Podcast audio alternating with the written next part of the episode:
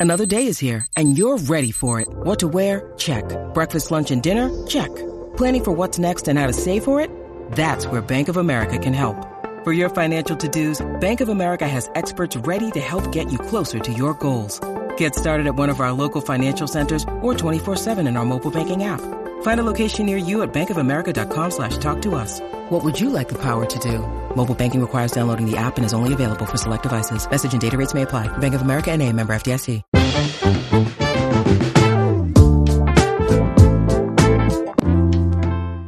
Bienvenidos al episodio número 23 de El Vistazo, el nuevo podcast de entretenimiento de Soy 502. Con ustedes estamos los mismos de siempre. Dan, desde Washington, D.C., ¿cómo estás? Bien, aquí con unas ojeras como que sí he estado viajando en el multiverso todo el día, pero no, solo, solo ha sido un día, un domingo cansado para mí. ¿Qué multiverso, Dan? ¿De qué estás hablando? No sé, no sé. Bamba, desde Houston, ¿cómo te va? ¿Desde Houston o desde aquí el Santo Santo Santorum.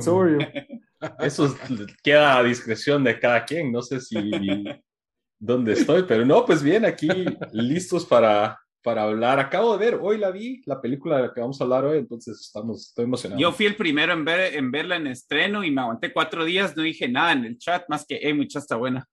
Un aplauso para Bamba que fue al cine por primera vez, así, en como siete años de esa película que Pateando y gritando, porque este se llama, nos este se llama, desde hace tres semanas. Este es su crecimiento en el arco de mi historia. Para los que escuchan el podcast, aquí estoy, it's growth. Falta, te, le falta una película más en el año de ir al cine, estoy seguro, pero ya, ya por lo menos dos veces al cine. Y pues para los que nos están viendo en YouTube, como pueden notar, hay una pantalla más el día de hoy. Desde Guatemala, nuestro experto en cómics número uno, Juan Carlos, ¿cómo estás? ¿Qué onda, muchachos? ¿Todo bien? ¿Todo bien? Gracias por la invitación y otra vez un gustazo estar aquí con ustedes más para platicar de Spider-Man. Un gustazo estar en el vistazo. Juan Carlos, que por cierto es eh, en Instagram, eh, ¿qué es? ¿GeekGT? Geekstuff GT. Geekstuff GT. Por, si han visto esa página, él, a él le pueden echar la culpa si no les gusta algo. Pues si no lo notaban, si no, no, no lo notaban en su fondo de Spider-Man, también tienen la t-shirt de Spider-Man, solo como que para de verdad dejarnos saber que, Sí, todos. Para es saber mega que- fan que de soy- ay, Lito Que soy también. fan de, de Spidey. Hoy todos nos ponemos la camisola de Spider-Man. Como siempre, les recuerdo el disclaimer, todos los comentarios y opiniones emitidos durante este episodio son ajenos a Soy 502, son responsabilidad nuestra de Daniel, Lito, Bamba, de Juan Carlos, de Juan Carlos. Te digo Yo Juan, estoy no sé invitado, entonces es responsabilidad. Cabal. Y no son responsabilidad de Soy 502, quien no avala ninguna de nuestras opiniones o comentarios. Pero bueno, ya que estamos comenzando y queremos pasar la ICE, de una vez, ¿verdad? Antes, Ahí para estamos. disfrutar un- una buena conversación del tema de hoy. ¿Qué, qué, qué tema tenemos hoy? Spider-Man, No Way Home, PG-13. Esto es PG-18, entonces, así que tranquilo. Dorada Ice, la cerveza patrocinadora del podcast del Vistazo. Y como siempre, les recuerdo, código 9097. El consumo de este producto causa serios daños a la salud. El consumo en exceso de este producto causa serios daños a la salud. Y bueno, muchachos, yo aquí pues la voy a pasar a Ice. No puedo tomar en cámara, ya me dijeron que no, ya me advirtieron. Pero aquí, pues, tenía listo un mi té y me lo estoy alistando aquí. Y, ya. y- y mis ojeras tal vez pueden ser producto de tal vez un poco mucho, demasiado. Ay, el día anterior, pero Ah, bueno, así que venís bien dorado, bien, bien aiseado. Pero Bien sí, dorado. Bien ice. pues, bien ice, ajá. Dorada Ice nos une. eh, y pasen la Ice. Espero que, que la hayan pasado Ice viendo a Spider-Man. Hoy sí, no había, no había forma alguna de, de hacer un segue entre Dorada Ice y Spider-Man, pero sí. Spider-Man todavía no puede tomar cerveza, creo yo, en, en la película. Pero bueno, vamos a hablar de la película más exitosa del año, Spider-Man 3, No Way Home. Pri- primero con Entonces, spoilers y después, eh, pero primero sin spoilers y después con spoilers. Yo creo que no vamos a hablar mucho sin spoiler, la verdad. O sea, Sí. esta película, creo que hay una hipersensibilidad con la cuestión de los, de los spoilers, pero, pero ni modo, ¿verdad? Hoy sí toca discutirlos. La gente estaba de pedir, no digan spoilers, no digan spoilers, pero todos sabíamos qué iba a pasar más o menos desde un mes antes de que se estrenara la película. Solo era cuestión de que se confirmara. Ahí está el, el fondo, ya para que. Para todos sabían, yo de verdad no vi nada de esta película, entonces yo sí me sorprendí. ¿Ah, sí? Sí. Está bien, está bien. Pero bueno, ahí tenemos diferentes expectativas. A ver, comencemos con el invitado primero. Juan, vos viste obviamente las dos anteriores películas de Spider-Man y ah, vas al día Sí, en to- el universo todas. Marvel. ¿Ah? Ya, yo, a, mí, a mí me gustó mucho la. eh, perdón, perdón, yo iba con buena expectativa. Eso me ibas a preguntar, Lito. Sí, sí, por iba. ahí, por ahí va. Eh, Te- pues mira, mm, dale, dale. No, te iba a preguntar que si, a pesar de la, o sea, las expectativas, uno, y que a pesar de que toda la conversación que se generaba por la expectativa de esta película, te, ¿todavía te terminó sorprendiendo o ya sabías todo lo que iba a pasar? O sea, obviamente no la trama, pues, pero las sorpresas de la película. Mira, las sorpresas de la película creo que las deseaba.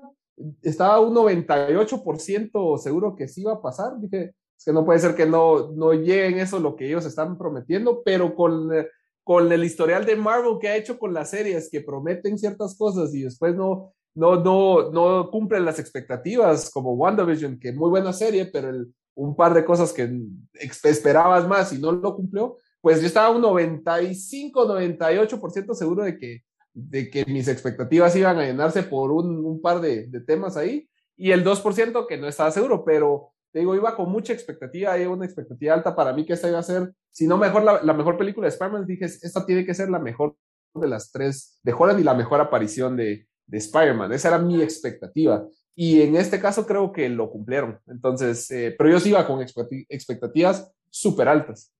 Súper alto. Mucho hype. Ok. ¿Más por el hype que se creó o también en parte por la calidad Cabal, de los dos cabal. anteriores? O sea, puro hype. No, o sea, yo siento que yo creo que era más hype y porque yo creo que el director ha crecido un poquito en ciertas cosas en cada película. Entonces, como que cada película aprendía un poquito de las críticas del anterior, mejoraba ciertas cosas y en esta era como que una mezcla del hype y lo, yo siento que hubo una evolución en el personaje que sí se marcó en esta película. O sea, las otras dos sirvieron como para hacer crecer un poquito al personaje y en esta tirárselo al agua todo y, explorar a fondo el, el personaje y desarrollar mejor no solo ese personaje, sino también los, los personajes eh, alternativos y que lo acompañan. Entonces, yo siento que esta película fue como el crescendo de las últimas, de las otras dos. Entonces, sí, iba con expectativas altas. La culminación magistral de, de las otras, de las otras dos, ¿no? Entonces, siento que sí, sí cumplió gustó, y sí iba, mis expectativas eran altas, pero sí me gustó. sí. A ver, para ahora, ya que fuimos al Ultimate Fanboy, Juan, ya lo escuchamos ahí, de Spider-Man, al menos fan de todos. Dan, ¿qué expectativas tenías de esta película? Eh, la verdad no, no tan buenas. Yo creo que soy de las pocas personas que no muy me llega el Spider-Man de, de- de Tom Hol- Holland, aunque, aunque a muchos les gusta. Eh, no vi la última de... ¿Cuál fue? Ah, la, la última Home. película de Spider-Man. ¿Cuál era? Far From Home, lejos de Far casa. From Home, sí, Far no me Home. llamó la atención verla. Eh, todos los trailers que miraba con ese, con- como que con sus cuates y, y no sé, solo se me hacía muy demasiado cursi. Eh, entonces yo la verdad iba con eh, expectativas de que no me iba a gustar para nada la película. Después vi de que salió en Rotten Tomatoes 99% y ¿En que serio? les ¿Tan encantaba. alto? ¿Qué? Tan alto está el score. Sí, los Sí. fans, sí. Oh, logrón. Entonces, eh, y todos los, los reviewers 96, y dije, ah, y dije, bueno, también pasó lo mismo con, ¿cuál es la película que sale Gal Gadot? Eh, Wonder Wonder, Woman. Woman. ¿verdad? Y, y dije, bueno, no sé, o sea, eso sí me subió un poco la expectativa, pero yo, y creo que les dije en, en el, en el chat a ustedes, eh, eh, yo quería, o sea, casi que quería que no me gustara la película, eh, pero al final, como, y ahí como van, van, van a van a oír, eh, sí me paró gustando, la verdad sí, me, me- paró gustando bastante, sí, sí, creo que es una de las películas donde tal vez el giro que tuve de las expectativas a cómo salió es de lo más grande que he recordado últimamente, eh, por lo menos para lo bueno, ¿verdad? Porque hay, hay unas que pensaba que iban a ser buenas y me decepcionaron completamente, así que esas eran mis expectativas. Está bien. Y a Bamba le cambia un poco la pregunta. Bamba, ¿qué se siente ir al cine? Tienes otro mundo, mira vos, no hay subtítulos en chino. eh, hay calidad. No en hay, no hay alguien tosiendo. no hay aliento. Ah, no, sí hubo gente tosiendo en mi película. Pero en el vivo. En vivo, pero esta vez sí en vivo. Entonces ahí estás. No, pero, pero estuvo bien. Fui a uno de esos cines eh, que aquí en Estados Unidos no, no han pegado tanto, pero que en Guate, como por ejemplo los, los VIP de Cinépolis, que te llevan con meseros y toda la onda. Aquí no es algo muy común, pero fui a un cine que es con ese tipo de ese tipo de rollo, entonces estuvo bien. Y pues mi, mi expectativa para responderte así en, en corto, Ajá. la verdad, la verdad es bastante alta, había bastante hype. Eh, yo traté de no subirme al hype train porque últimamente con las películas de Marvel no he estado así como que muy emocionado, pero eh, aquí tocaron varias cuerdas, incluso en el trailer, con cosas como nostalgia de las, otras de las otras generaciones de Spider-Man, entonces la expectativa estuvo alta y, y creo que pues al menos cumplió así en breve, pero bueno. Sin spoilers, ¿no, mucha?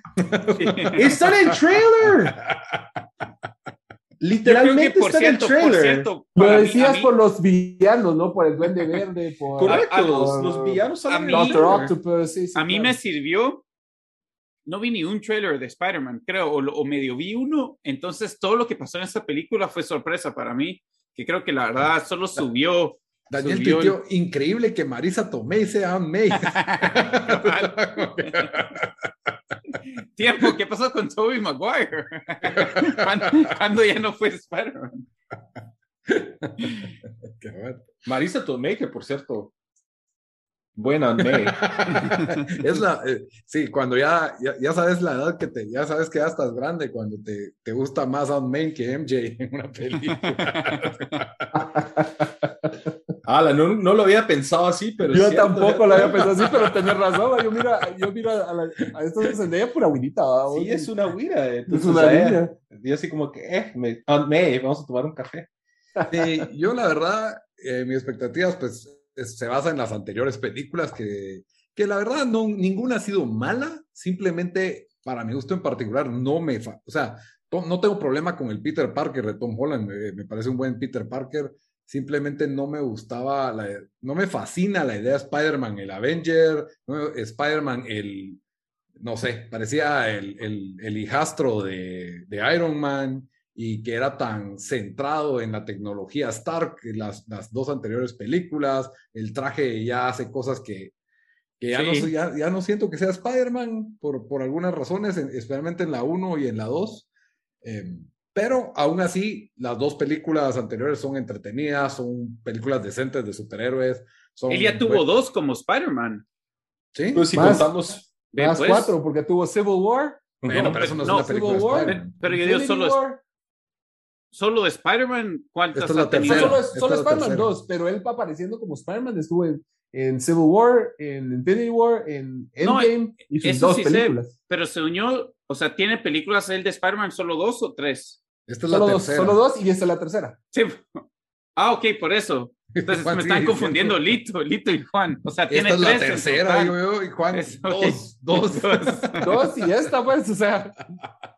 Ok, ok. sí, entonces no había visto ninguna en las últimas dos. ve, pues. Sí, mm. pues de la, de la nueva generación, de la nueva generación. es Homecoming, eh, ¿cuál es la? Far From Home. Far From, Far From Home y Home. No Way Home. No Way Home. Y, y hay que admitir que Tom Holland y Zendaya como la pareja son los más adorables que puede haber. Pero ellos en- son pareja en la vida real también, creo, sí, sí, ¿verdad? Se de le- hecho, hay un, sí, hay un reportaje que, que dice que Amy Pascal, la productora, les dijo cuando inició el rodaje, miren, se lo dije a Andrew Garfield de Emma Stone, eh, se los voy a decir a ustedes, por favor, les recomiendo que eso- sean amigos y no desarrollen una relación amorosa pues, en el trabajo, ¿va? es solo recomendación. Y ella puso, y ninguno me hizo caso. Pero siento que aquí funciona, funciona bien porque sí se nota una buena química. La química. entre Pero se MJ. nota más la química ahorita en esta película, Sí. siento yo, que en las otras dos. Bueno, Sí, hay que tomar algo en cuenta. En la 1, MJ no es un rol central. MJ casi ni sale. MJ es un cambio, básicamente, el de Zendaya. Zendaya Sí. aparece el mismo tiempo que aparece en Dune, que aparece en Spider-Man eh, Homecoming, se llama. Es, ¿verdad? es un buen punto, es un buen punto. Es sí, un- es como- Entonces, el desarrollo de ellos es en la 2. que, que es cuando pues todavía se están conociendo y se están medio gustando y todo. Aquí, aquí ya, son, ya son pareja, ¿verdad? Eso era el- Bueno, según, según la película, MJ o Michelle Jones, Watson, siempre le ha gustado Peter Parker. En la primera como que lo mira de lejos y lo... lo y, y hasta el personaje ha cambiado su look y todo, pero, pero sí, Eso es- sí, sí, tienes razón. Yo nunca entendí por qué simplemente ella no es Mary Jane. O sea, eso no. Porque ella es no sé qué, Jones. Y, Michelle Jones. Porque Michelle Michelle. Jones le cambiaron el nombre porque el personaje, me, me imagino que por el, el origen, digamos como en las cómics ella es, no sé, pelirroja y, y- blanca, entonces tal vez no querían causar controversia. No, Como los fans por toda legan, tal vez por eso le cambiaron a Michelle Jones. Pero le ponen MJ. O sea, es es como, pero yo siento, le ponen Michelle Jones y le dicen MJ porque es como, o sea, es diferente personaje, pero es la misma esencia del personaje. Entonces creo que eso es lo que querían como representar. Sí, creo que ahí les faltó. Yo solo le hubiera puesto Mary Jane y ya, pues, aunque tuviera otro look, ¿me entiendes? O sea, le pintas el pelo de rojo y ya, ¿te entiendes? Pues, no sé. Y yo, yo sí siento que, dejando a un lado su Zendaya, me cae bien.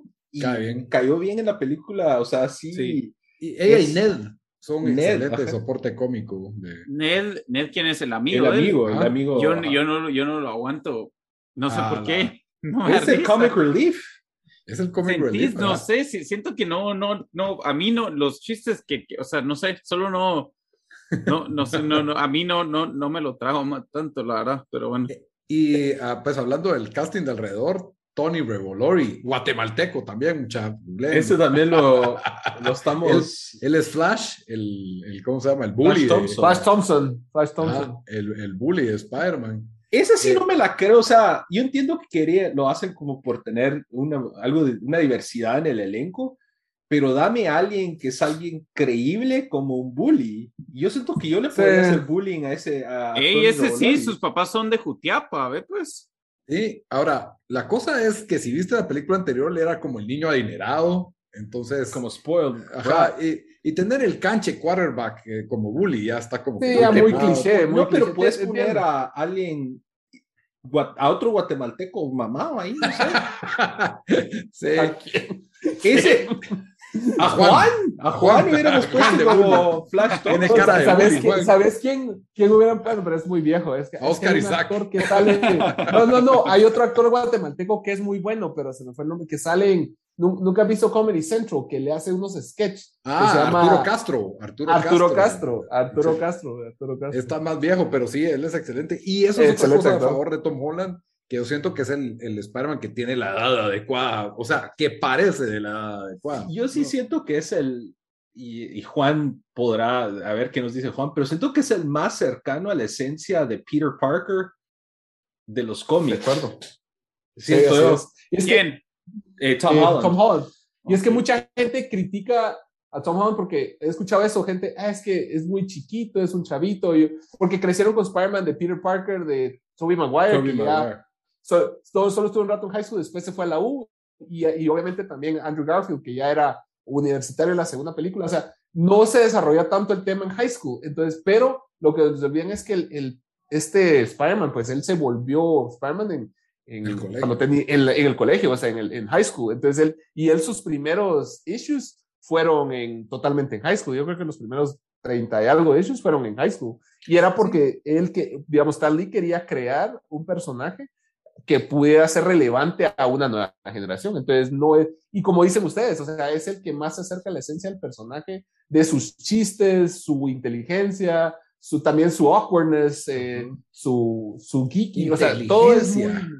Sí, Este es el Spider- hay- Spider-Man más bruto que he visto de todos. pero me refiero a inteligencia académica, científica, Ah. vamos, o sea, no, No que, miro. que es muy diferente a, o sea, eh, más adelante doy spoilers, pero, pero digamos, si te, eh, de hecho en la 2, cuando está peleando contra Mysterio, usa, digamos, su, su inteligencia o, o la, digamos, más académica para resolver ciertas cosas y ganarle al malo. Igual lo hace en esta, vamos, pero eso en, en los spoilers.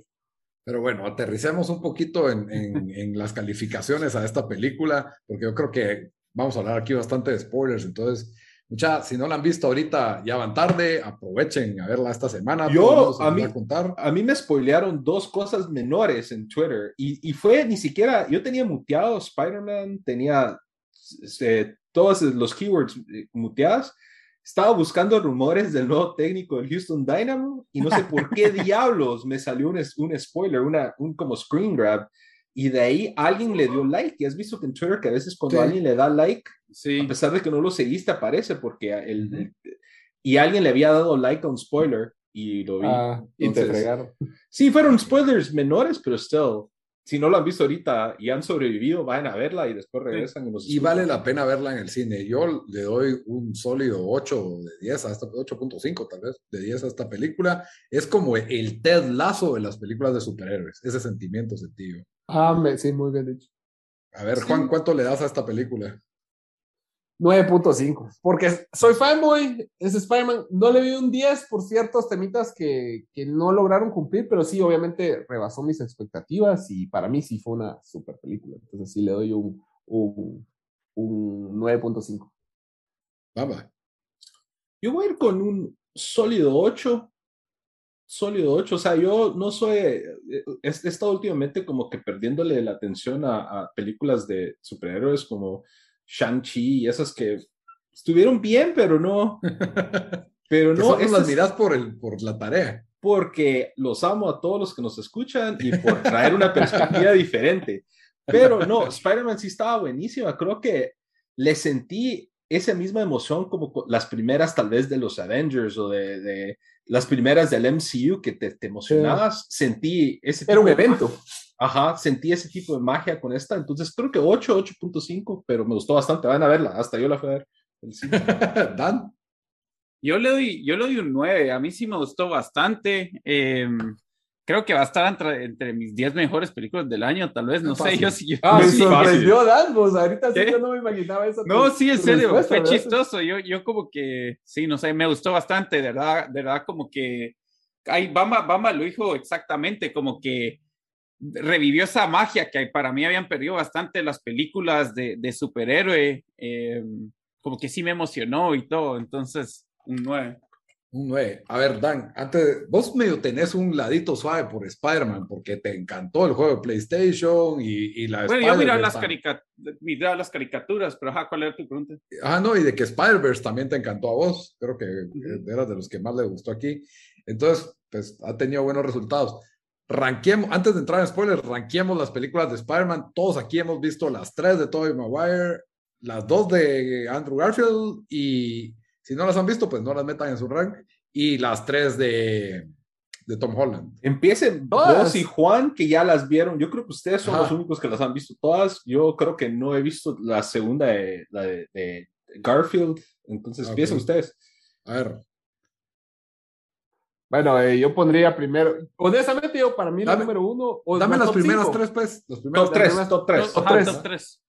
Eh, esta, No Way Home, la número uno, la número dos. Ah, pero ¿incluyo Spider-Verse o no incluyo Spider-Verse? Sí, yo la incluiría. yo la Entonces, segunda, segunda Spider-Verse. Y tercera, Spider-Man 2 de Sam Raimi. Ah, Esos son mis top tres. Ok. Yo creo que me voy a ir con con esta, tal vez como la mejor. De ahí Spider-Man 2 de Tobey Maguire y Spider-Man 1 de Tobey Maguire. Sí, pues. Sí, tiene sentido, por ahí va. mi 4 iba a ser Spider-Man 1 de Tobey Sí, yo 4 Spider-Verse tendría, o sea, ya como mención honorífica. Bamba. Yo tal vez me voy 1 Spider-Verse, 2 eh, esta y 3 Spider-Man 1 de, de, Sam Raimi de, y Tobey Maguire. Esa fue así como que Wow, yo sentí que ese fue el, breakthrough moment que tuvieron las películas de superhéroes en donde uno pudimos, o sea, la gente vio que pueden ser lucrativas y entretenidas y fue que puso en el mapa este género que han sido casi dos décadas que estamos viendo películas, entonces por eso y ya teníamos la tecnología para, para al menos hacerlo medio creíble. Ajá, sí, Dancel. Bamba anda usando como sus poderes ahí en ese salón en que anda, porque literalmente robó todos los argumentos que yo usar en mi ranking. Yo, yo creo que todavía Into the Spider-Verse primero, pero así por un poquito, peldaño, ajá, por poquito. Esta, esta es la segunda y sí, para mí Spider-Man 1, también porque no me recuerdo mucho la 2 y 3, o sea, se me, se me junta todo. La 3 es malísima.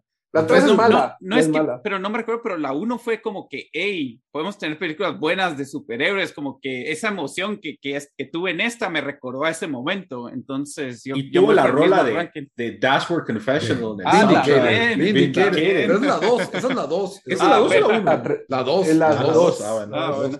Sí, Pero la esa 2 es, es, es considerada buena una de también. Es considerada en los círculos de, de comic books es considerada una de las mejores películas de En, lo- cómics. en los 4chan message boards. Bueno, mucha. ¿Alguien quiere decir algo más antes de que entremos a hablar con spoilers? No, yo creo que ahorita es el- la última Solo que, solo que sí vale la pena verla en el cine, muchachos. Si no han visto, antes de expresar los spoilers, es una experiencia. O sea, Sí, estar en el cine, el, el compartir esa, o sea, toda la gente. La emoción, sí. Nada, pendiente, se oían llantos, se oían gritos, o sea, hasta aplausos en la, en la Aplausos. sala que yo estuve. Sí, es una experiencia que no había sentido desde que fue Endgame cuando Captain America levantó Mjolnir. Eh, a- o sea, a, a ese nivel, Mjolnir, el martillo de Thor. Sí, yo es por eso lo- dije solo spoiler. Pero es, es, es de No. Avengers Endgame, ya pasaron. Spoilers. Bueno, pero, pero es una, es una super emoción, entonces se los, se los recomiendo verla en el cine. Bueno, eh, los que no, no están viendo en YouTube no saben qué fue lo que pasó, pero ahí Se perdieron la magia. Se perdieron la magia del cine. Ahorita pero- sí, Alito empezó con los spoilers. De entonces, una vez se spoilers. tiró al agua con los spoilers. Eso no es un Entonces- spoiler, estamos rankeando los mejores Spider-Man. O sea, entonces hay que tener a los tres en pantalla, pues. Ent- bueno, eh, por cierto, la verdad es que hay una total negligencia por el actor que hizo Spider-Man en la película y serie de 1977, que na- nadie lo tomó en cuenta. Pobre Nadie cuate, le pues. importa, Se eh. llama Nick Hammond, creo yo, algo así. ¿Sigue vivo o no? Ni idea. Ahí lo Voy a ir a sabes. Pero bueno, creo que esta película tenía lo del peor secreto guardado, era la, la aparición de, de Tobey Maguire y Andrew Garfield. Yo, yo no sabía, yo no sabía. Pero llegó- no dijimos el otro día de que si no tenían Dan estaba viviendo bajo una roca el de, del Sí, 2020. ajá. No, yo no sabía. lados. No sabía, yo lo único que sabía era de que estaba el Octopus y no sé quién más. Green de. Doctor. Ajá, entonces yo dije, ah, les van a hacer como un su, su homage, van a estar leyendo el periódico o algo así, pero solo, pues, o sea, sí. Entonces, ahí, ahí llegué. Pero A a ver, antes de meternos así, a lo- bueno, ya con esos spoilers, Juan, si nos puedes dar el, el one minute, así como que de qué, qué está pasando en esta película. ¿Qué está ah, de- lo que ha pasado antes. Bueno, as- eh, se les doy rápido. En primera vez en la historia cinematográfica de, de Spider-Man se reveló la identidad de Peter Parker, la reveló Misterio antes de morir, o a ver si está muerto, pero se la reveló a todo el mundo. Entonces así terminó la película anterior. Entonces, el, el punto este es Spider-Man o Tom Holland está recibiendo todo lo, lo negativo y todo los, lo que pasa cuando se revela tu identidad ante el mundo y afecta su vida personal y la de toda su, su gente y su familia y sus amigos. Y él busca una forma de resolver este tema. Entonces se va a la única persona que cree que podría ayudarlo, que en este caso es Doctor Strange. Si no puede la ciencia, puede la magia. Eh, déjame ver qué hago. Eh, Doctor Strange dijo, solo porque salvaste el mundo conmigo en Avengers Endgame, déjame considerarlo. Wong le dijo, no, ten cuidado, no la vas a cagar. Dijo, no, hombre, I got this.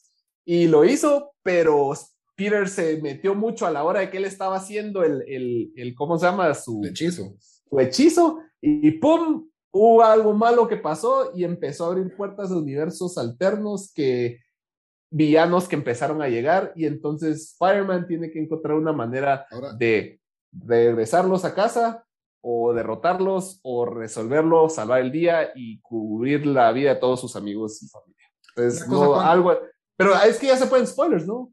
sí, ya sí, puedo decir no, qué pasa al sí, final de la película. No, no, no, pues, no, no, tienes que contar toda. Podemos hablar después, pero solo te iba a preguntar: ¿hay alguna historia en que pase esto en las cómics? Sí, esa era mi pregunta. Eh, ah, va, va, listo. Ahora, ahora sí traigo ayuda audiovisual. Ah, Originalmente, sí, sí, sí, porque pasó en Civil War Number 2.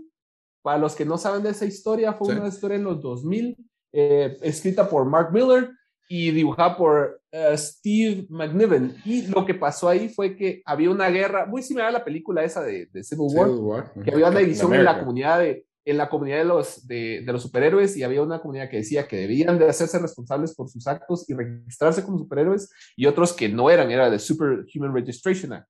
Pero muchas personas estaban eh, en contra de eso porque podían poner en peligro su familia. Entonces, Tony Stark convenció a Spider-Man de que se revelara su secreto ante el mundo.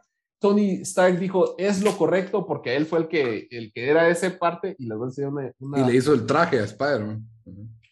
En las cómics no le hizo el traje, pero él se reveló ante el mundo que era Spider-Man y lo mostró. Entonces en las cómics sí pasó y eso causó un desmadre. Eh, le dispararon a su tía May, por poco se muere, estaba sangrando y él hizo todo posible y hubo una, una serie que se llamaba Back in Black donde le partió la cara a Kingpin porque él fue el que la mandó a disparar. Buenísima la serie y excelente forma de evolucionar el personaje, cómo reaccionó J. Jonah Jameson, cómo reaccionaron todos. Muy buena hasta el punto que obviamente tenían que regresar al status quo y entonces él hizo exactamente lo mismo que pasó aquí en, las, en, la película. Él fue a buscar a Doctor Strange y le dijo si podía hacer un, es un, un hechizo que hiciera olvidar a toda la gente su, quién es realmente Spider-Man. Lo hizo, tuvo repercusiones, sí, y, y muchas de sus relaciones como Spider-Man se quebraron, pero al final regresaron al status quo y otra vez Spider-Man tenía la identidad secreta. Ese fue como medio pero, resumen. Pero eso, eso es con esa parte. Ahora con lo del multiverse, que también lo vimos en Spider-Man Ah. Into the, Into the, ¿cómo se llama? Spider-Verse. Ajá. Eh, eso sí pasa también. Ah.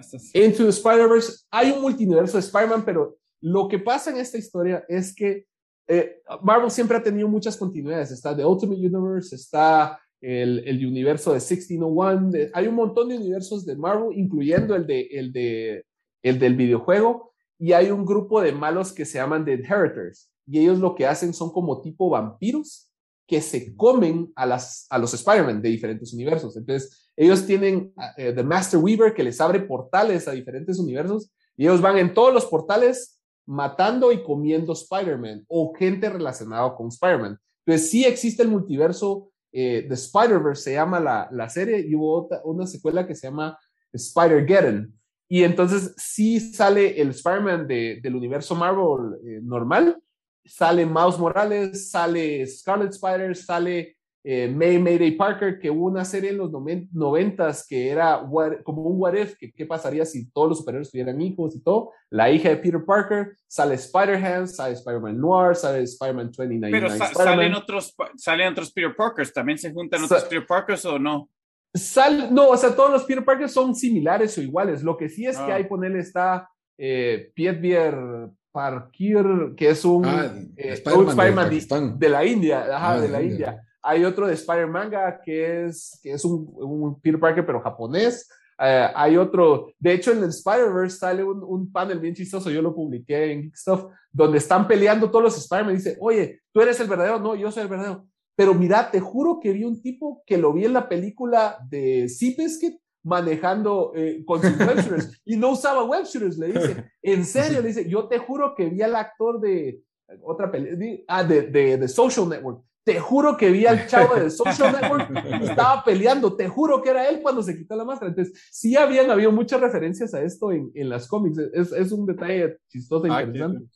Y en The Ultimate Spider, The Ultimate, eh, Ultimate Spider-Man, en ese universo, hay una cómic donde están grabando la película de Spider-Man y sale, hace un cambio eh, este, Sam Raimi y Tobey Maguire. Maguire. Y llega el verdadero Spider-Man y se para en la, o sea, el de las cómics, ¿verdad? Y le dice, ¿qué están haciendo? Están grabando mi película y cut, dicen, y lo... eh, Es una, es una toma, pero sí han habido referencias de eso. Y de hecho hay una referencia de Deadpool que está con Spider-Man y le dice, eh, dime que sos igual de guapo que Tobey Maguire, le dice a Spider-Man. y le dice, ¿de qué estás hablando? Le dice el otro Spider-Man, no, no lo entenderías. Entonces, sí han habido como referencias y sí ha pasado en los cómics.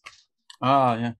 Está bien, está bien. Bueno, ya saben, ahí con ese trasfondo del mundo de los cómics, qué relación hay entre Spider-Man No Way Home. No es totalmente aislado, no es totalmente invento de Disney. Es algo que los fans siempre les encanta. O sea, Spider-Verse de Tom Slott es una de las, de, de las sagas más, más buscadas por los fans y que más les gustó ese, esa mezcla de varios Spider-Man. De hecho, sale también Spider-Woman, porque sale Spider-Gwen, que es, es que hubiera pasado si Gwen Stacy se hu- hubiera mordido a Gwen Stacy en vez de Peter Parker. Eh, eh, entonces, Al revés. hay un montón de versiones alternas. Ajá, sí, sí. Entonces es Spider-Woman o Spider, ella se llama Ghost Spider. Entonces, por eso la están promoviendo mucho. Entonces, eh, sí han habido muchos, muchos eh, issues y cómics que han tratado con el tema. Bueno, y hablando un poco de la trama, yo, en mi opinión, creo que si algo hace bien esta película es eh, los arcos de los personajes, la forma en que unió los multiversos, los personajes que vienen de otras películas, de otros universos. Bueno, por ejemplo, tuvimos un pequeño, una pequeña sorpresa. Daredevil ya está en el universo MCU, Disney, lo cual. Y e introducido perfectamente. El, el, Que fue cuando. Así se acababa de, de, pues revelar la identidad de Peter Parker y que se le estaba acusando de unas cosas. No salió Daredevil, salió Matt, Matt Murdock. E, e, ah, bueno, pero, pero ese cuando actor. tiraron una o sea, sí, pero sí fue como que ahí tiraron el pincelazo, como dice Juan ahí, de eso. Y fue chistoso porque en el cine se notó porque Sara, yo fui con Sara y Sara, Sara sabe quién es, pero como que, pero sí, sí, sí varios hicieron como que, ¡ah! un como gas cuando salió. Exactamente, fue mi reacción. ah, no, esos aspectos podemos meter, pero yo, yo que fui día de estreno, tal vez estaban los más hardcore fans y me dio risa a todos, le hacían ¡Oh! oh". sí, y si están viendo Hawkeye, Ah, no les quiero decir nada, pero ya. Pero Hawkeye, y yo cuando vi Hawkeye, me dio esperanza para Spider-Man. Dije, ah. por favor, que sea cierto. O sea, yo ya me imaginaba que iban a salir los tres Spider-Man, porque digamos, o sea, estás trayendo a los otros personajes, digamos a los villanos. No puede ser que traigas a los villanos y que no traigas a los personajes principales. O sea, sería una oportunidad perdida y no iban a tener la oportunidad de volverlo a hacer. Entonces yo estaba por eso un 98% seguro que... Pero igual te emocionaste cuando pero, pasó, Pero sí, sí, totalmente, totalmente. Estaba pero bien pudo haber sido un cambio, Juan. Yo es lo que creí que iba a pasar. Eso es cierto, eso Que, que hubieran aparecido solo en un cambio, en una pelea. O solo saludos, sí, sí, sí. Ajá. No, estos personajes que trajeron fueron trascendentes para la historia, que para mí es lo que salva la película, el, el tener estos personajes nostálgicos a una película la premisa de la película a mí me pareció medio, medio pendeja, así con todo respeto. La, la idea de que, ay, vamos a... Lo habíamos dicho, lo habías dicho, habías dicho, o sea, de que... O ese es el punto débil, no sé qué piensan un sex machina, decías vos, va muy fácil. Ajá.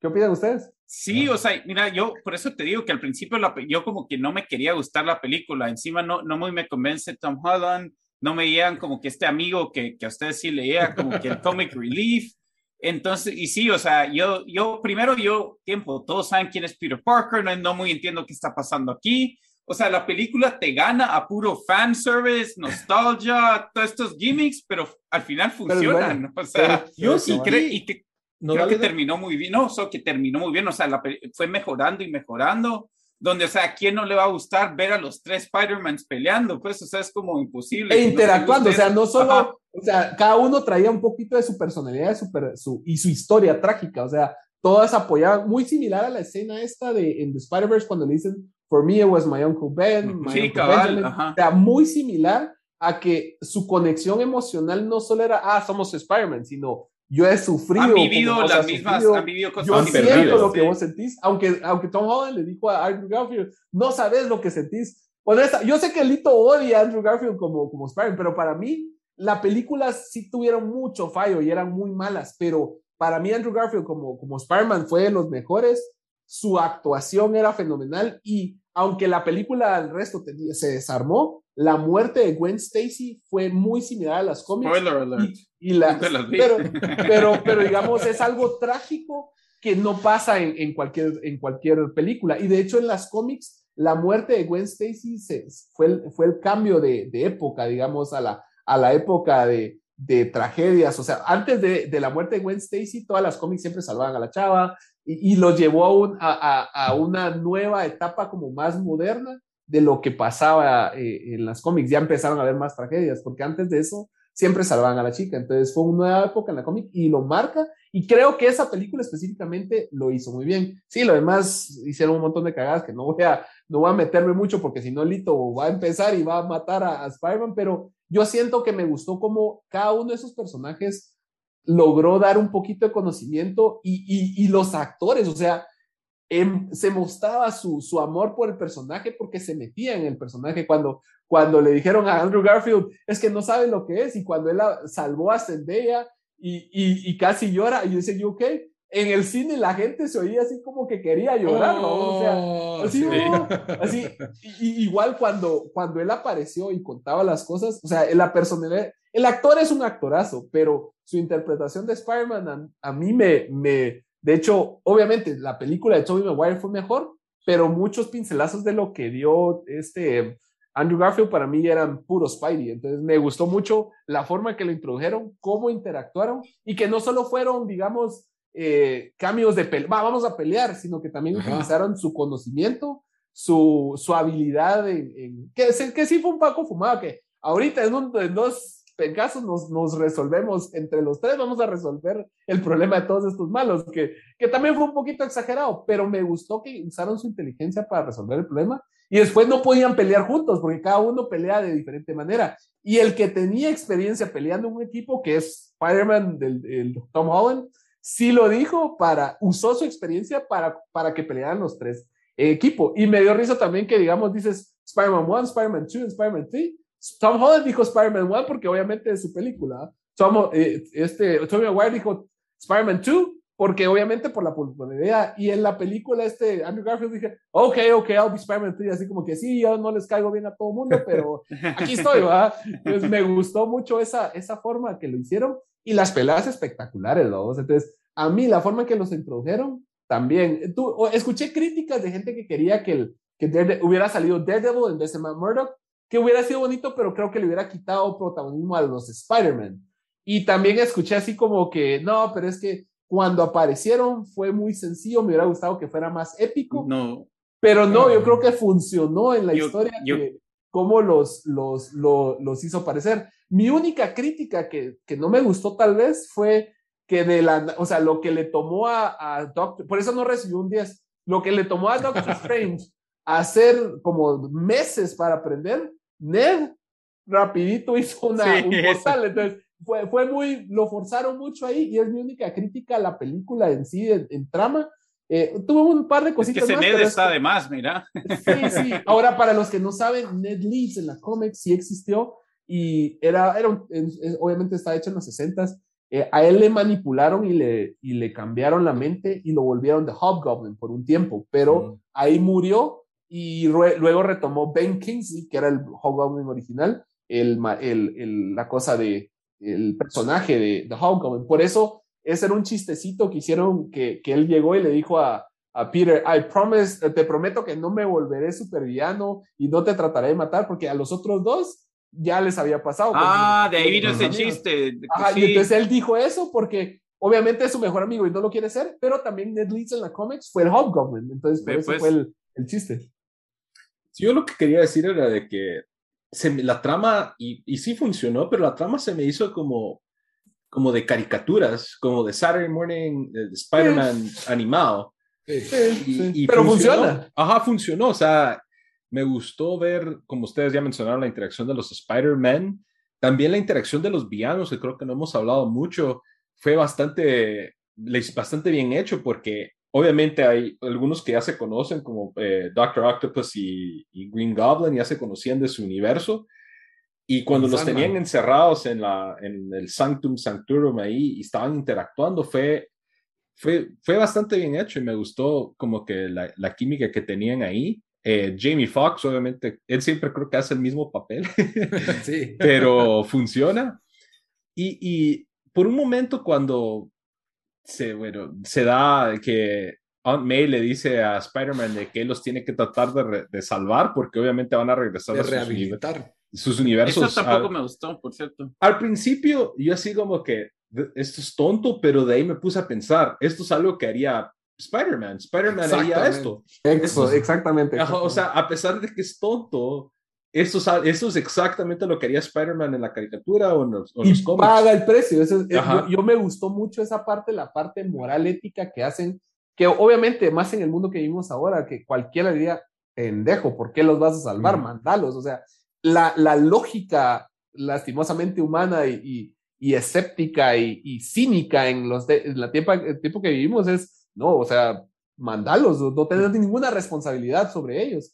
Y la persona que le dice, no, tenés una responsabilidad de hacerlo, es la persona que termina muriendo. Entonces él obviamente dice, no, es que es una mulada, pero ella le dice, no, hiciste lo correcto, o sea, no, y, y, eso me encantó de la película, porque si te das cuenta en la mayoría de películas actuales, o sea, todo mundo, cualquier persona que le preguntes, pues mata al malo, pues si, si matas al malo, resolves todo, matalo. Pero yo creo que parte de la esencia de las películas de superhéroes y específicamente Spider-Man es su regla de no matar y ver cómo puede resolver y salvar a las personas, que obviamente al final pues termina siendo algo trágico y le cuesta muchísimo a él, pero también es parte del personaje, o sea, Peter Parker en las cómics ha sufrido tragedia tras tragedia tras tragedia y parte de su, de su appeal o, lo que la gente le gusta es que él se sigue levantando, sigue tratando de hacer lo correcto y sigue tratando de ser un héroe. Entonces, a mí esa parte me gustó y aunque la lógica te dice, no, que Mulá es parte de lo que es el personaje y es parte de lo que hace una buena película de Spider-Man también. Sí, yo creo que esa es la esencia de Spider-Man, de que, o sea, trata de salvar incluso a los malos de su propio, de ellos mismos. Y, yo creo que ahí, y creo que es el, corrigieron lo que no habían hecho en dos películas. Sí, sí. Es, Peter Parker es un pendejo, toma malas decisiones y nunca tiene consecuencias. Nunca tenía. En las dos anteriores películas, eh, todo era un chiste al final y, y no pasaba nada. En esta, mataron a tía May, lo cual me dolió bastante porque Marisa Tomei creo que es la tía May más encantadora que ha existido en, todo, en todo el mundo de, Spider-Man. Eh, fue un momento bastante doloroso. Tom Holland, su actuación ahí de trágico, de trágico Peter Parker, 100 puntos. Eh, a mí, me, a mí me, lo vendió completamente. Creo que es el giro que necesitaba esta película. Sí, eso acabé de decir, lo necesitaba y es como que, como que la película llegó a otro nivel con eso, porque como que de verdad, ah, ok, habían, habían como stakes, y eso es también parte de lo que no me, gusta, no me ha gustado de Tom Holland en, todas estas películas, parte de lo que ya dijo, decía Lito, ¿verdad? que era como el sidekick de Iron Man, como que era, y solo que como era hasta chavito jugando, jugando, jugando superhero, y cuando le pasa esto en esta película con, con es como que, ah, ok, ya, o sea, ya, ya, ya es otra, o sea, ya, ya, ya cambió completamente eso, ¿verdad? Entonces, yo solo quería hablar de, bueno, lo medio lo mencionamos, pero cuando salió eh, Garfield y después salió Tobey Maguire, a mí me llegó como lo hicieron y tal, me llegó porque yo dije, ah, lo van a hacer. O sea, pensé primero que iba a ser Tobey Maguire yo creo que con querer sacan a Andrew Garfield primero y después como que ya cuando después otra vez Peter Parker y se mira de lejos, ya, o sea, en el cine todos empezaron a emocionar porque ya todos sabían que, que, que venía. No, y una de las líneas más chistosas para mí de la película tiene que ver con que te vas a poner el traje o are you gonna keep that youth pastor look? Ah, sí. sí. qué bueno se le echaron. O cuando él está, está tirando desde aquí el, el ah, Spider-Man de su muñeca. Ajá. ¿De dónde salió? Y, ajá, y le dicen, solo, solo sale, no sale de otra parte del cuerpo. Esa parte estuvo buena. PG-13. Cuando se, se lastimó la espalda. Cuando se lastimó la espalda y le dice, pero ¿y qué tenés? Pues es que mi espalda, haciendo, eh, eh, durante la filmación de Spider-Man 2, él se lastimó la espalda y por eso casi no, no la terminaba, iba a salir Jake Gyllenhaal en Spider-Man 2. Entonces cuando él se cayó en la escena y dijo, my back, my back, estaban haciendo referencia a eso. Y en oh. esta película también hicieron referencia a que su espalda es lo que le lastima.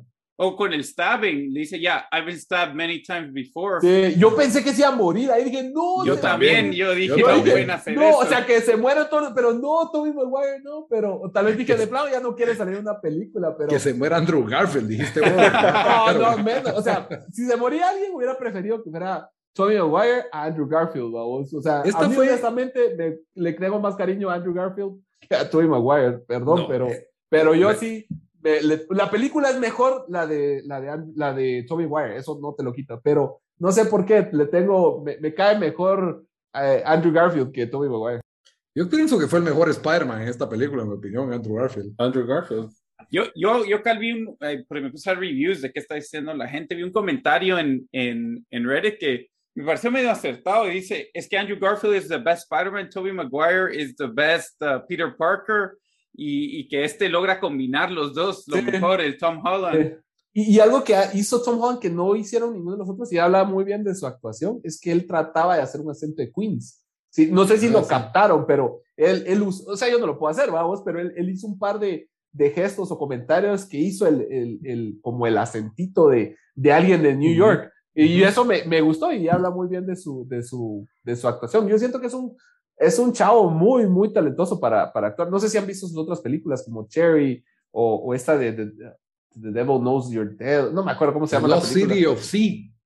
Esa no la he visto, pero una que sacó en Netflix donde sale con Robert Pattinson, que Sí. esa es muy- la sí, es muy buena la, la, la actuación del chavo. Las películas tal vez no han sido las mejores, pero él como actor siento que ha, ha ido creciendo. Y en esa película lo demostró, en, en la sala de cine donde estaba, cuando se murió Tía May, a mí la verdad no me afectó, me, me dio tristeza, pero no me afectó tanto porque en las cómics todo el mundo lleva años esperando que se muera Tía May. O sea, Spider-Man hasta hizo un trato con Mephisto, el equivalente del diablo, para que no se muriera Tía May y borró de la existencia el matrimonio que él tenía con Mary Jane Watson. Es Mm. una controversia. La peor historia de Spider-Man Me es- recuerdo que la, es, la gente es de Joe. Quesada y es, es esta de, de one, eh, One Moment in Time, pero es malísima esa historia. Esa y Sins of, Sins of the Past, que ni siquiera me voy a meter esas historias, pero mucha gente ya está cansado de ver que Tía May tiene como mil años, le han pegado balazos, le ha dado cáncer, le ha dado todo y no se muere. Entonces, eh, la gente, a mí no me afectó tanto porque dije, bueno, está bien, necesita que, yo pensé que se iba a morir Happy, de hecho,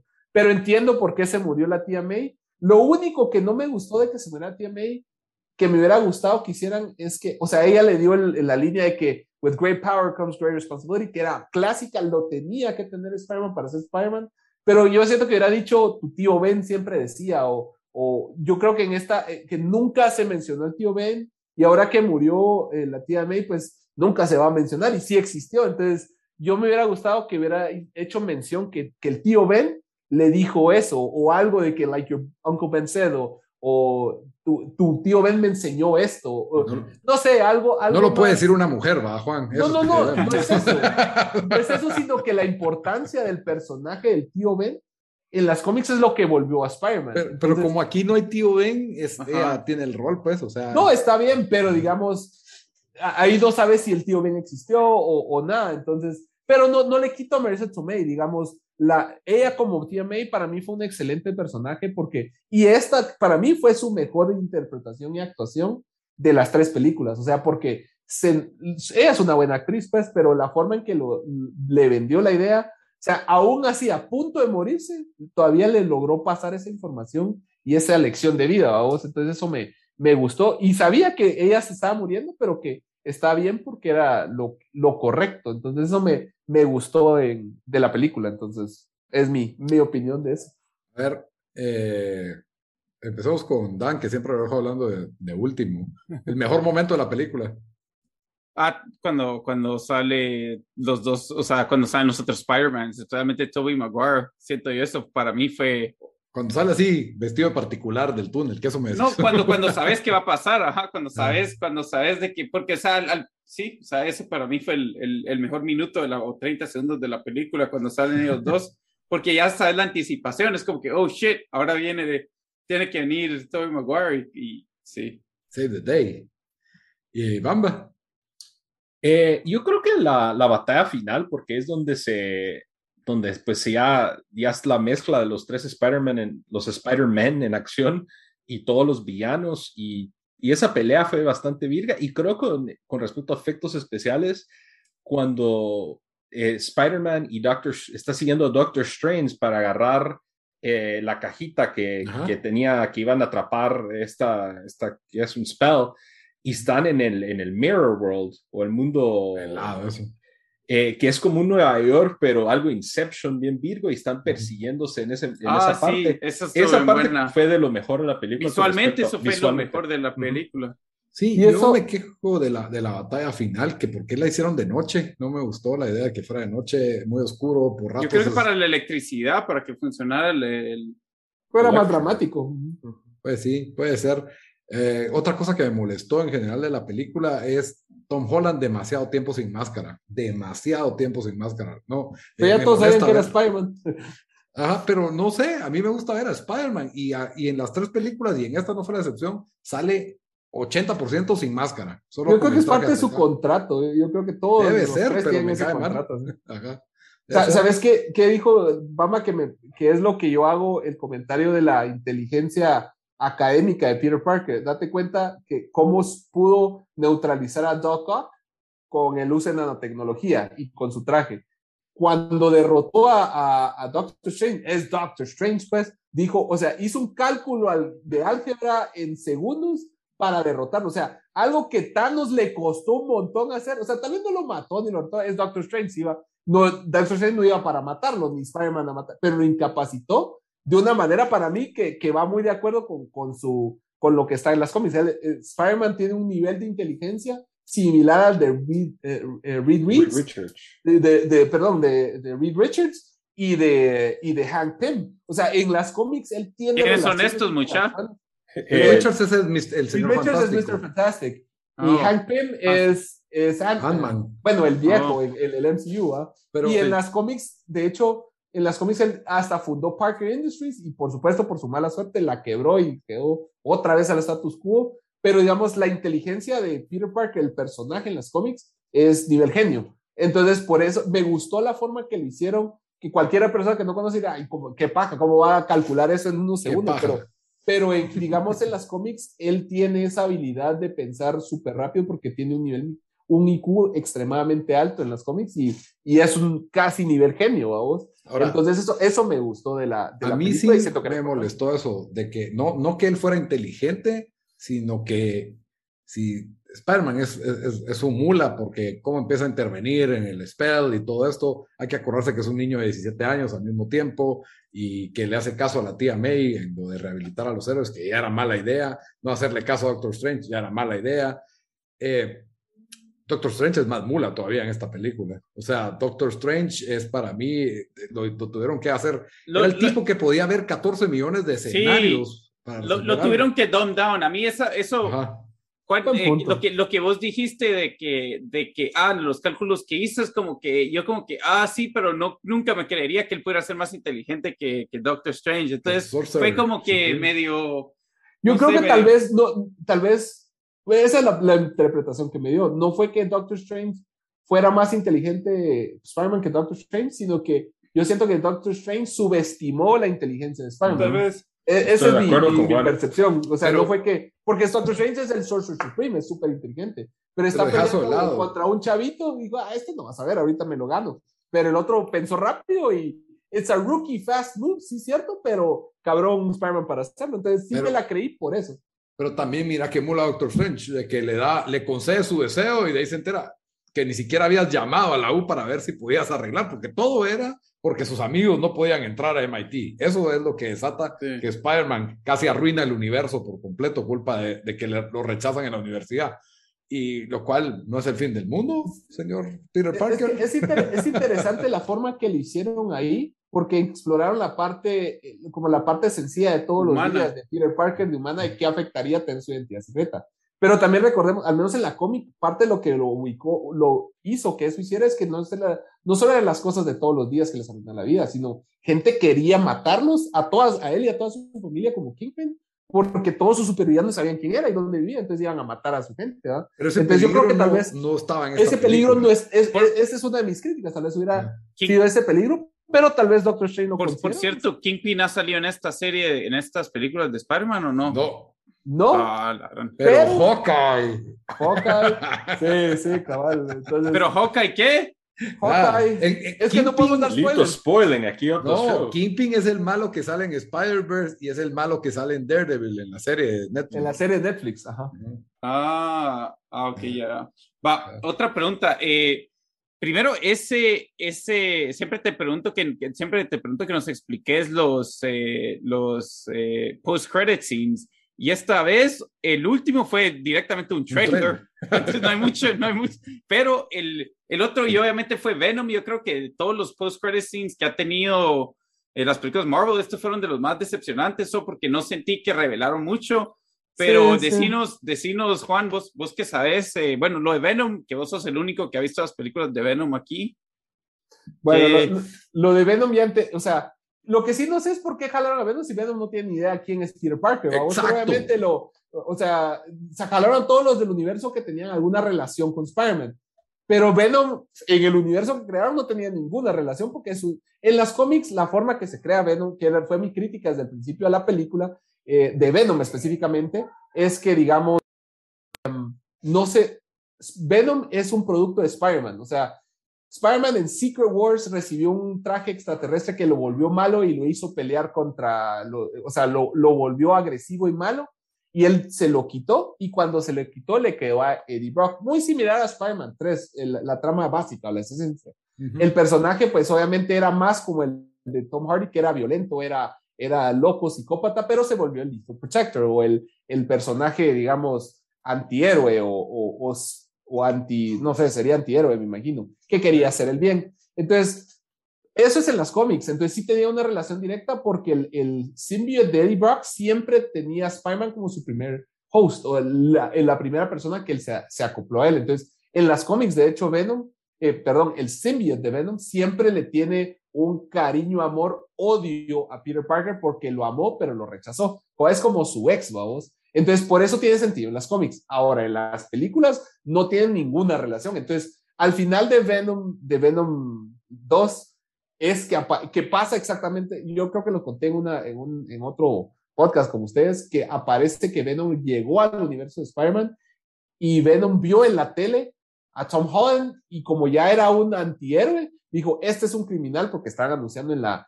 en la, en las noticias de que Spider-Man era Peter Parker y que era malo, J. Jonah Jameson. Entonces Venom dijo, me voy detrás de él. Y ahí terminó la escena post créditos. Pero me parece una cosa desperdiciada en esta, que ya lo mandaron de regreso al universo porque en teoría esa era la idea, de ver cómo iba a interactuar Tom, Tom Hardy con, con Venom. Pero tal vez tienen algo inteligente hecho Marvel porque dejó un pedacito de su, de su symbiote. Entonces, tal vez y ahí se va a juntar con Sony. ¿Sony también es dueño de Venom o solo de.? Sony es dueño de Venom, Black Cat, Silver Sable, Morbius eh, y todos los personajes que van adheridos a Spider-Man. Oh, wow, entonces tiene más de dónde jalar ahí Sony. Sí, o, tiene. O arruinar. Uno de los O dos. arruinar, pero ahorita tiene una muy buena relación con, con Sony, de hecho, y hasta han, Disney. habido, con Disney, y hasta han habido pláticas de que Morbius se va a enfrentar a Blade. Eh, hay, hay, los rumores. Y, y me parece, y, y, algo, yo creo que Marvel ya vio que dónde está la plata ahora. Es que, es que ya, yo siento que ahorita ya hay como un superhero fatigue. Entonces, eh, es innegable. Entonces, para Marvel Keep It Fresh, al traer estos dos eh, Spider-Man, es algo que nunca se había hecho antes. Y es, están apelando a la nostalgia y al mismo tiempo a las cómics. De hecho, al final de los end credits salió agradecimientos a muchos de los escritores de esas cómics y entre ellos estaba Dan Slott, que fue el que creó el Spider-Verse. Y yo creo que ya vieron como el potencial y hay rumores que el siguiente paso para Marvel, Spider-Man y todos los demás va a ser Secret Wars. Si no saben qué es Secret Wars, esta es Secret Wars la nueva, pero originalmente Secret Wars se, se hizo en los 70s y lo que querían era vender juguetes. Entonces Marvel ya estaba, no estaba vendiendo. ¿Qué hacemos? Bueno, hagamos un evento donde metamos a todos los superhéroes de Marvel juntos los, los presentamos en la cómica, hacemos una historia más o menos y vendemos juguetes. Entonces, un Beyonder llevó a todos los personajes de, de Marvel a pelear en un mundo y como un sálvese quien puede, ¿va? o sea, uh -huh. va a sobrevivir solo el más fuerte Battle Royale. y Battle Royale y de villanos y superhéroes Marvel. Y así fue como, como presentó eh, Secret Wars, como nació. Entonces, ahora las teorías dicen que, bueno, les sirvió esto de mezclar universos y como ya son dueños de Fox, ok, hagamos un, un Secret Wars y ahí traemos a varios y re regresamos a todos los personajes, un Captain America de otro timeline, un Black Widow de otro timeline, eh, un Thor, eh, Wolverine, porque hay pláticas, o sea, hay un montón de spoilers y, y, comentarios que quieren regresar a Hugh Jackman, a Secret Wars, un Deadpool, o sea, es una forma de meter a todos los personajes en una sola sin necesidad de mantener los contratos por múltiples películas. Entonces, eso es, yo siento que es como un, una buena idea y buen potencial específicamente para cómo le vas a ganar a Infinity War o, o cómo le vas a ganar a, a Endgame. ¿Cómo Con le un vas a ganar? duper Infinity War. Eh, ¿Cómo le vas a ganar a, a, a estos tres Spider-Man? Ah, entonces, ¿qué vamos a hacer? Empecemos a jalar de todas las propiedades que tenemos y metamos hasta gente de Jurassic Park ahí, pues, o sea, ese es el chiste que han hecho, a vos, que todos pensaban que iban a, le hacía mucha burla a esta película, pero al Spider-Man final, Space Jam, esa, o sea, sí. sí, pero al final funciona, o sea, mucho del éxito de esta película, siento yo, y no me dejarán mentir vos, Dan o Lito, que digamos, si no hubieran salido estos tres Spider-Man y hubiera sido solo alrededor de Tom Holland, no hubiera tenido el hype que tiene No, No, y no, no, hubiera no. tenido el impacto, ni ustedes, a ustedes dos no les hubiera gustado igual que Cabal. los dos. O sea, aunque Tom Holland hubiera pasado exactamente por ese mismo dilema, haya sido, habido ese, No. ese personaje, No, haya sido una excelente película y haya sido una, una actuación no, fenomenal. no era de Tom excelente. O sea, si hubiera sido, digamos, o sea, sin incluir, a- aunque hubiera tenido todos los check, todas las cajitas de lo que hace una buena película y una buena película de Spider-Man. Si no hubieran salido los otros dos Spider-Man, no hubiera tenido ni el impacto ni el hype que tuvo. Y eso ya lo vio. Yo siento que ya lo vio Marvel y existe el potencial para crecer en eso. Y algo que me gustó que al final dejaron a Spider-Man como es en las cómics, un pobre chavo que es súper inteligente, tiene mucha responsabilidad, tiene muchos poderes, pero está solo él contra el mundo y, pobre. Y eso también da oportunidad a mejores historias y resuelve muchas de las críticas que había tenido antes este Tom Holland específicamente, que él tiene un traje de Stark que le hace la vida más fácil, los Avengers están ahí por cualquier cosa para salvarlo, es un chavito que no sabe hacer nada, tiene un montón de amigos, eh, nunca le pasa nada malo, entonces yo creo que eso lo resolvieron y, hay un y va a haber una nueva trilogía de Spider-Man que va a apelar a estos puntos y que creo que va a satisfacer a los fans. Entonces, yo creo que la mezcla de todos estos factores hacen de que esta película vaya a ser, y es ya, es ya un, éxito y, y, aclamado por la crítica, por los fans. Así que, sí. Pero bueno, terminando, ya, ya cerrando el, el mareo, la cantidad de cosas que estamos hablando de Spider-Man, porque es una saturación de Spider-Man lo que fue esta película. Super special tome, tome nota, DC, yo quiero ver a Pattinson con Christian Bale y con Michael Keaton, con Val Kilmer y George Clooney. podría pasar en Flash, podría de hecho, está, el Batman de los 60 Ah, pues, ya se murió. Ah, pobrecito, solo que sea con CGI. Ajá. Pues sí, pues sí. Así como hicieron en The Mandalorian, que sale Luke todo rejuvenecido. Una onda así, bien épica. Pero lo hicieron en esta también, vieron a Sandman. Sandman no era, no, yo no creo que el actor regresó para esa película. Alfred Molina lo rejuvenecieron. Sí, Alfred ah, Molina y, y, William Defoe sí, pero este, ay, ¿cómo se llama el actor? Sí, el que salía en Wings. Ajá, ajá, ajá. Él, no, él, yo, creo que era todo, yo, creo que era todo, yo creo que era todo CGI. Y de hecho, la escena cuando se está regresando, yo creo que la, era la misma escena de Spider-Man 3, solo que en reversa. Porque yo creo que fue el que menos le pagaron. Thomas Hayden Church se llama. Thomas Hayden Church. Oh, sí. Él también sale en Sideways. También. Sí, sí, sí. Está bien. Es, es un personajazo ahí en Sideways. Es buen actor él. Lo que qué bueno que no regresaron es a Topher Grace. Ni a, ni a Dean Hanna, que era el, Green Goblin de la Spider-Man, eh, de Amazing Spider-Man 2. Qué bueno mm. que no regresó él. Yo quería ver a Kristen Dunst. Me quedaron debiendo ahí. Y a, y a bueno, hubiera sido, y eh, para mí, yo ya no dije mi mejor momento es cuando Andrew Garfield salva a MJ. Ese es el ni yo, ni yo dije mi mejor momento. Tu mejor momento, Juan. Exacto, o sea, aparte, los dos, los dos menciones honoríficas fue lo que dijo, lo que dijo Lito ahorita cuando salva a MJ y cuando le dan los consejos emocionales a, a, a, Tom Holland, los otros dos Spider-Man. Pero y si hay un punto exacto que dije yo, qué buena peli, es cuando estaban en la pelea final, volaron por el aire y pum, cayeron los, los tres Spider-Man. Mm. E, esa para mí fue como que el highlight. Ahí, check. que por cierto, acabo de ver eh, Salman Cabal. Sale credit en la película, pero dice voice and archive footage. Entonces, solo cabal, cabal. Sí, pues tenían los derechos de plano, entonces sí. Yo no lo vi tan falso, la verdad, pero. Yo sí, porque nunca, tú, nunca enseñó el actor, siempre estaba como. Ah, no, eso sí, pero al final, cuando ya sale él, dije, ah, bueno, lo contrataron poquito, pues, o sea, se ahorraron ese actor. Porque imagínate tener a Molina, a Jamie Foxx, Andrew Garfield, Tommy Maguire, Tom Holland. Pero le salió la inversión, vos, le salió la inversión. En una época post-COVID, donde ya nadie quería ir al cine, pues fue un boom, o sea, yo, al menos los cines donde yo estaba, estaba si alguien podía hacerlo, era Spider-Man. Sí, sí, cabal. Había, había espacios libres, pero por el distanciamiento social que te piden, que, pero hasta la fila de abajo había gente, vamos, y en todas las salas. Sí, a mí me costó. Tuve que ir a mediodía y tenía miedo de que estuviera lleno de niños, pero gracias a que fue PG-13 la película. Hoy no dejan entrar niños. No, no, no, había en cualquier cine, ¿va? Sí, pues. Ok, muy bien, muchachos. Yo creo que con eso cerramos el tema de Spider-Man. Como siempre, al terminar todos los episodios nos vamos a una recomendación, pero esta vez, aparte de darles una recomendación, les voy a contar que estamos en redes sociales, en todas las redes, en Facebook, en Twitter, en Instagram, en todas nos encuentran como el Vistazo Pod. Ahí pueden comentar qué piensan de lo que dijimos, qué piensan de, lo que dijimos de Spider-Man, de qué les gustaría que habláramos. Y ahora en el podcast vamos a estar dando saludos. Quiero dar un saludo a mi hermana que se comprometió este fin de semana, y Diego. Felicidades. Pero Si alguien quiere dar saludos, nos lo pide en redes sociales y aquí los damos, aquí, si ustedes le quieren, así como en los tiempos de antes, le quieren declarar su amor a alguien por medio de podcast ahora, nos mandan el saludo y aquí se los damos. Así que un saludo para Naco y Diego. Y bueno, recomendaciones de la semana. Empezamos con el invitado. De una vez, recomenda tus redes sociales también, Juan, por favor. Eh, sí, me pueden encontrar en Geeks of GT. Yo solo estoy en Instagram, pero ahí hago reviews, muestro cómics y eh, posiblemente haga un review de la próxima cómic que les voy a recomendar. Mi recomendación de la semana es, es del año, hace dos años la, cómic, pero se llama Spider-Man Life Story.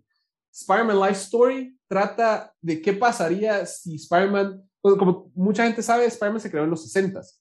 Entonces, ¿qué pasaría si el personaje hubiera envejecido con el tiempo? Entonces, en los 60s, cuando fue, habla sobre la guerra en Vietnam, eh, y ahí se va evolucionando a los 70s, cuando New York se puso más violento, después Civil War en los 90s, o sea, va de acuerdo a las, a, las épocas, y es como evoluciona, de eso se trata la historia, ¿qué pasaría si Spider-Man hubiera envejecido? Entonces, cuando llegas al 2010, 2020, ya es un señor de 70 años, vamos, y cómo cada una de sus historias, cómo se vio si él hubiera envejecido normalmente. Entonces, es, muy interesante y muy diferente a lo que a, de historia de Spider-Man, se la super recomiendo, aparte de todas las que ya dije, vamos, pero esta es la que yo les recomendaría de esta semana que la que, que ya la acabo de leer, entonces se la recomiendo.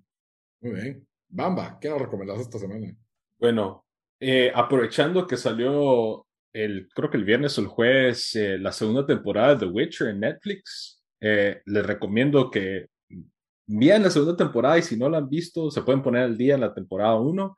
La verdad, eh, los reviews que ha tenido la temporada 2 de Witcher han sobrepasado los de la temporada 1. Creo que tienen 98% en Rotten Tomatoes, 96% de críticos y 75% de audience.